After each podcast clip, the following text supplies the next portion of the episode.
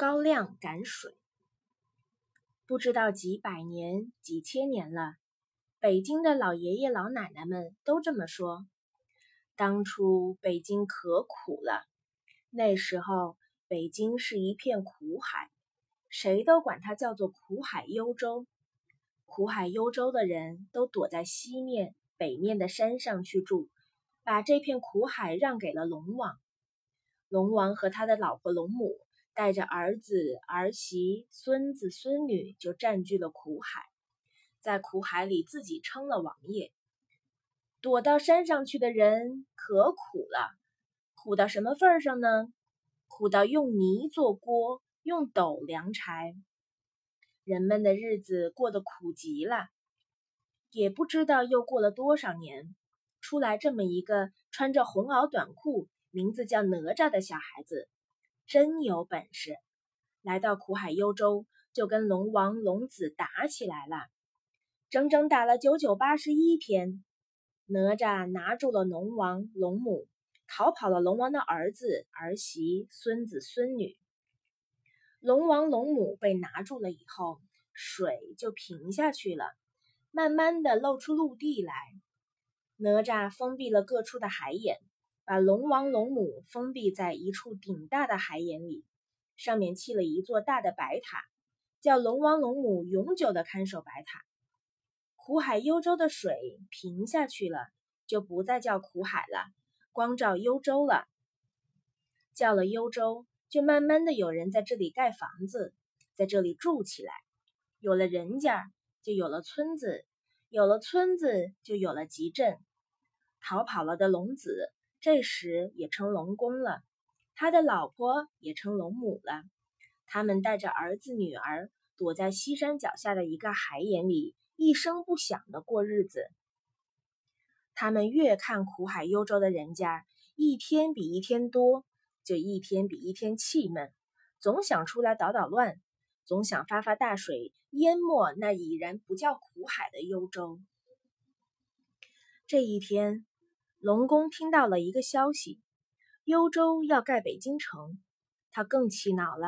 他想：我们的龙宫，你们人给平了，你们还在这里盖城，真叫我好恼。后来跟着又传来一个消息，刘伯温和姚广孝背对背的画了北京八臂哪吒城图，并在北京正在修八臂哪吒城嘞。他跟龙母说：“这可糟心了。”这可恨透人了！幽州这地方要盖起来八臂哪吒北京城，咱们就甭想再翻身了。龙母说：“算了吧，他盖他的城，咱们住咱们的海眼龙宫，别找麻烦了。”龙宫一跺脚说：“这叫什么话？我不能瞧着他们过好日子，我得趁着八臂哪吒城没盖起来的时候，把城里头的水收回来。”叫他们盖不了城，叫他们活活渴死。龙母情知拦是拦不住了，只好听她丈夫的话吧。龙公龙母算计好了主意，第二天一清早，龙公龙母带着龙子龙女，推着一辆独轮小车，小车上装满了青菜，扮作乡下进城卖菜的模样。龙公推着小车，龙母拉着小伴儿。龙子龙女在后边远远的跟着，就这样混进了北京城。龙公推着车子进了北京城，他哪有心思卖菜呀？找了个僻静地方，把青菜全倒在地上。龙公龙母带着龙子龙孙在城里转了一个圈儿，按着算计好了的法子，龙子把城里所有的甜水都给喝尽了，龙女把城里所有的苦水都给喝尽了。然后龙子龙女变成两只鱼鳞水篓，一边一个躺在车子上。龙公推着车子，龙母拉着小伴儿，扬长的出西直门去了。这时候，刘伯温呢？他修造的八臂哪吒城，城是修齐了，他正带着监工官、管工官修皇宫嘞。忽然有人满头大汗的跑回来报他。回禀大军师，大事不好！现在北京城里的大大小小的水井一齐都干了，请大军师赶紧想主意。刘伯温一听也跟着慌了，他心里一琢磨，准是这座八臂哪吒城招了龙公龙母和龙子龙孙的记恨。本来嘛，八臂哪吒城修好了以后，一窝子大龙小龙就不能翻身了呀。刘伯温当下赶紧派人分头到各城门查问，问问管门的门领官，今天有什么特别样子的人出门没有？许多人奋了把大军师分派，都骑着快马，飞也似的跑到各城门查问去。不大功夫，全回来了。各门都没有异样的人出门，只有到西直门查问的人回来说，西直门看到一个罗锅身子的老头，推着一辆独轮车，前边还有一个老婆婆拉着小伴儿，车上放着湿淋淋的两只鱼鳞水篓，出西直门去了。门领官还说，因为这鱼鳞水篓很特别，所以多看了几眼。看着分量不大，可是那老汉推着车子还像很费劲呢。刘伯温听了，点了点头，说：“好一个狠毒的孽龙！现在的办法就只有派人去把水追回来。”监工官说：“怎么个追法呢？”刘伯温说：“追回水来。”也难也容易，说难呢，是追的人如果被孽龙看出来，性命就保不住了，就会叫他放出来的水给淹死。说容易呢，只要一枪两枪扎破鱼鳞水篓，不管后面有什么响动，千万不要回头，急忙跑回来，到了西直门就平安无事了。大伙都摇头说：“悬呐，真不容易。”刘伯温说：“事情可紧急啊！等到孽龙把水送到海眼里，就追不回来了。哪位去追啊？大官小官，你瞧着我，我瞧着你，谁也不搭腔，可把大军师急坏了。这时候，只听一声清脆响亮的答话声：‘大军师，我愿意追孽龙去，一定能赶上孽龙，扎破他的鱼鳞水篓，把水追回来。’”刘伯温一瞧，是一个二十多岁的年轻工匠，大眼珠子，脸上透着那么精神。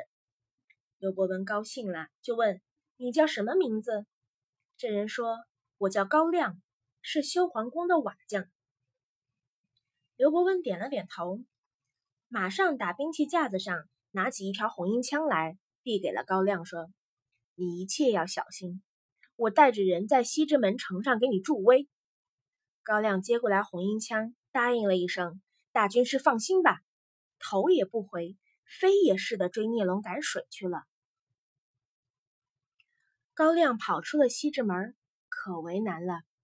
往北是北关，通西北的大大大道，可以到玉泉山；往西是西关，通西南的大道，可以到西山八大处；往南是南关，通正南的大道。可以到西直门南边那座阜成门，往哪里追呢？高亮想了想，这可是打闪认真的时间啊！高亮就想出主意来了。他想，刘大军师不是说了吗？孽龙不是打算把水送到海眼里去吗？海眼只有玉泉山有海眼，往西北追。高亮拔起脚来，往西北就追下去了。他扛着红缨枪。眼睛里冒出火似的光芒，往西北急急地追了下去。追了没多大功夫，眼前出现了一道夹沟子，两旁高高的土坡，中间一道窄窄的夹沟，只能对对夫夫的通过一辆小车去。这里可是又分两条路，聂龙走哪一条路呢？这时候，土坡子上有几个种地的农民正说话呢。一个人说。刚才过去的那个推车的老头，他那两只水篓子可很特别，怎么一闪一闪的像龙鳞呢？另一个人说：“我真纳闷，玉泉山那边那么多甜水，为什么老天八地的推着两篓子水往西北跑呢？”又一个人说：“真难为这老汉老婆，推着这么两篓子水，这么快就过了咱们这个车道沟，这么大年纪。”真有把子力气。高亮听了这个话，情知孽龙是过了夹沟子往西北去了。他一声没响，端着红缨枪就穿过夹沟子，往西北一直追了下去。追了不多远，眼前又出现一大片柳树林子，树林子把路给岔成了两股小道。高亮不知道孽龙往哪条道去了，他正发愣的时候，柳树林子里有小孩子说了话：“喂！”拿大扎枪的哥哥，你给我们练一趟呀！高亮一瞧，大树底下有几个小孩子，拍着手朝他乐。高亮心里一动，马上说：“小兄弟们，我回头给你们练枪，请你们先告诉我，有一个老大爷，一个老大娘，推着水车子，打这儿往哪条道去了？”几个小孩子抢着说：“往西边那条道去了。”高亮说了一声谢谢。就往这条道赶下去了。后来这个地方就叫大柳树。高亮往前追着追着，发现了一片没有水的泥塘，寺外还冒着湿漉漉的泥泥塘，中间有水车印儿。高亮端详了一下，心里明白了，这里一定是池塘。聂龙的车刚才误停在这儿，真歹毒，这点水都不留，也给取走了。好可恨的聂龙！这个地方后来叫南屋。高亮扎枪点地，腾身越过了池塘，为了追回城里的水源，血奔心的直追了下去。不大功夫，又碰见了这么一处泥塘。这个地方后来叫中屋。这里车子印儿深了，脚印儿也多了。高亮知道聂龙一定是劳乏了，在这儿歇起来着。不然哪会踩这么多、这么深的脚印儿？趁这时候快追，一定能追得上。高亮腿上使足了劲儿，往前直追。追了没有多远，玉泉山就在眼前了。高亮仔细一瞧，远远果然有一个装着两个鱼鳞水篓子的小车子，一个罗锅身子的老头，一个老婆婆正跺在地上擦头上的汗呢。这一定是龙公龙母的。这龙公龙母显然是老法了。高亮这时候心里头又高兴又砰砰乱跳。他矮着身子钻进了高粱地，绕到龙姑龙母的后面，猛然一长身子，挺枪就扎，一枪就扎破了一个鱼鳞水篓子，水哗的一下流了出来。高亮还要扎另外一只水篓，哪里还有水篓？